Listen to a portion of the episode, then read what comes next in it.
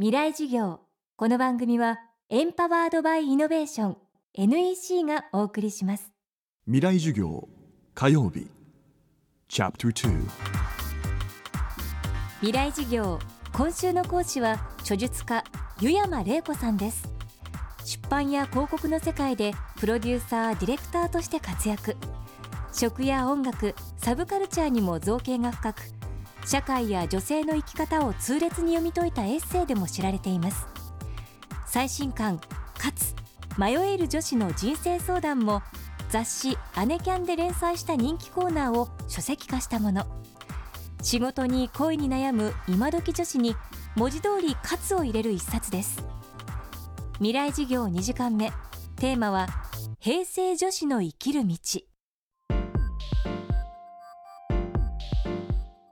これまたですね、えー、っと、今の女子の環境もですね、男子に負けず劣らず大変です。まず私たちの時っていうのはですね、女の人が、あの、働くことも、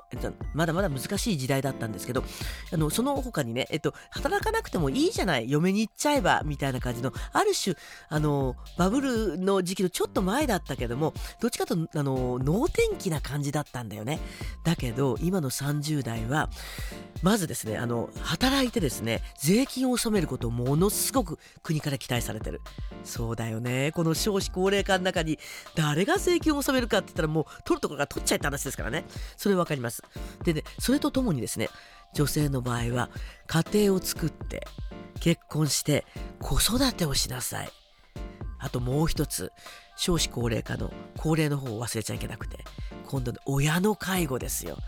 それがね、30代の女子にドカドカドカってきてた。大変ですよ、これ。ねえ。今や、あの、実はその専業主婦って数字で見るとあんまりないんですよ。みんなパートをやってる。ということはみんな実は食欲人なんですよね。もう本当に旦那のお金だけで、今日はオペラだ、今日はフランス料理のランチだっていうようなことをやるような王侯貴族みたいなことないから、で、あとはですね、あの、仕事がきついから、あの仕事がノーフューチャーになっちゃって、だったら主婦にっていうようなこともね、実は一理あって、本当に実はあの大企業ほど今ねやっぱりある安倍政権下であの女の人の管理職登用って言われてますけどやっぱりね出世そこにものすごいやっぱりガラスの天井があったりとかやっぱりそのその先の働き方があの女性にとってあんまり魅力的に思えない仕事で自己実現みたいなある種70年代で私たちの時代にあったようなことのちょっとメッキが剥がれちゃった現実の会社社会があると思いますよね。仕事家庭出産育児。見えない壁や重圧に迫られる今時女子。ではそんな彼女たちが目指すべき生き方とは？あのね私はあの自分がそうなんですけど案外ね未来設定型じゃないんですよ。あのね、未来って夢を見た人たちも周りにいたんだけど、友達の中で何々。で、まあほら、バイオリニストになりたいとかね、専門がある人以外はですね、私ね、夢ってね、あのね、個人にとって危険だと思う。見ない方がいいと思う。それよりもですね、20代の女子がやんなきゃいけないことはですね、とにかくね、楽で得を取らないってこと。30代、40代もそうなんだけど、このね、えっと、資本主義社会に住んでるじゃないですか。と何かというとですね、やっぱりあの、時間を潰して、あの、お金を出せば簡単に手に入れる快楽がものすごく多いんですよね。で、それにはまっちゃうとですね、例えばその、ちょっと小金を使ってお楽に取れるっていうことで、結構人生を埋めちゃうんだよね。となった時に、気がついた時に、もう30になっちゃうんだよね。ということは、え、ー、と、ちょっときつかったとしてもですね、ある種、ちょっとこれが面白いなと思ったような人生の影ですよね。もしかしたら自分がここのジャンルを知っとくと自分の人生が豊かになるかもしれない。もしかしたらそこで仕事ができるかもしれないと思う魅力のある、あの、ジャンルってあるじゃないですか。例えば飲食業だったりとかワインだったりとかさ、人によってはスポーツ、あの、水泳だったりとかってするとですね、そこにですね、何でもいいから仕事をしながらでもいいいいから、もう土日やフターファイブを使ってですね、足突っ込むことですよ。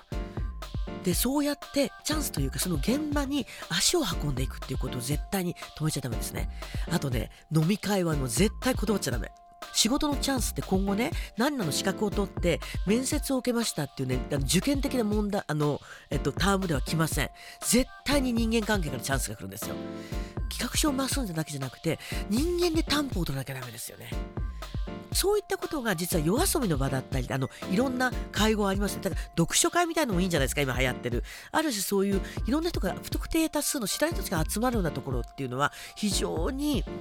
いいと思います。で、そこでまた20代、30代の女子はですね、まあ、男子もそうだね、えっと、心を萎えてしまうんですけど、行ったら行ったで、つまんないんですよ。自分が行動しなければ、大したやついなかったぜってなっちゃうんだね。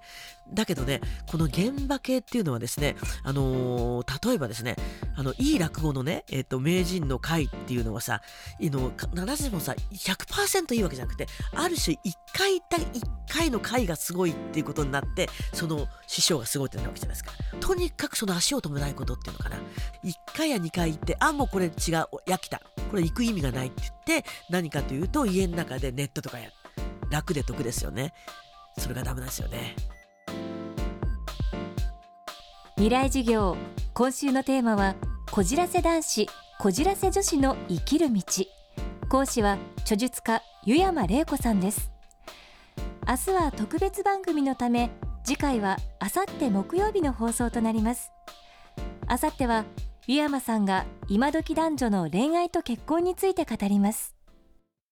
未来授業。この番組はエンパワードバイイノベーション NEC がお送りしました。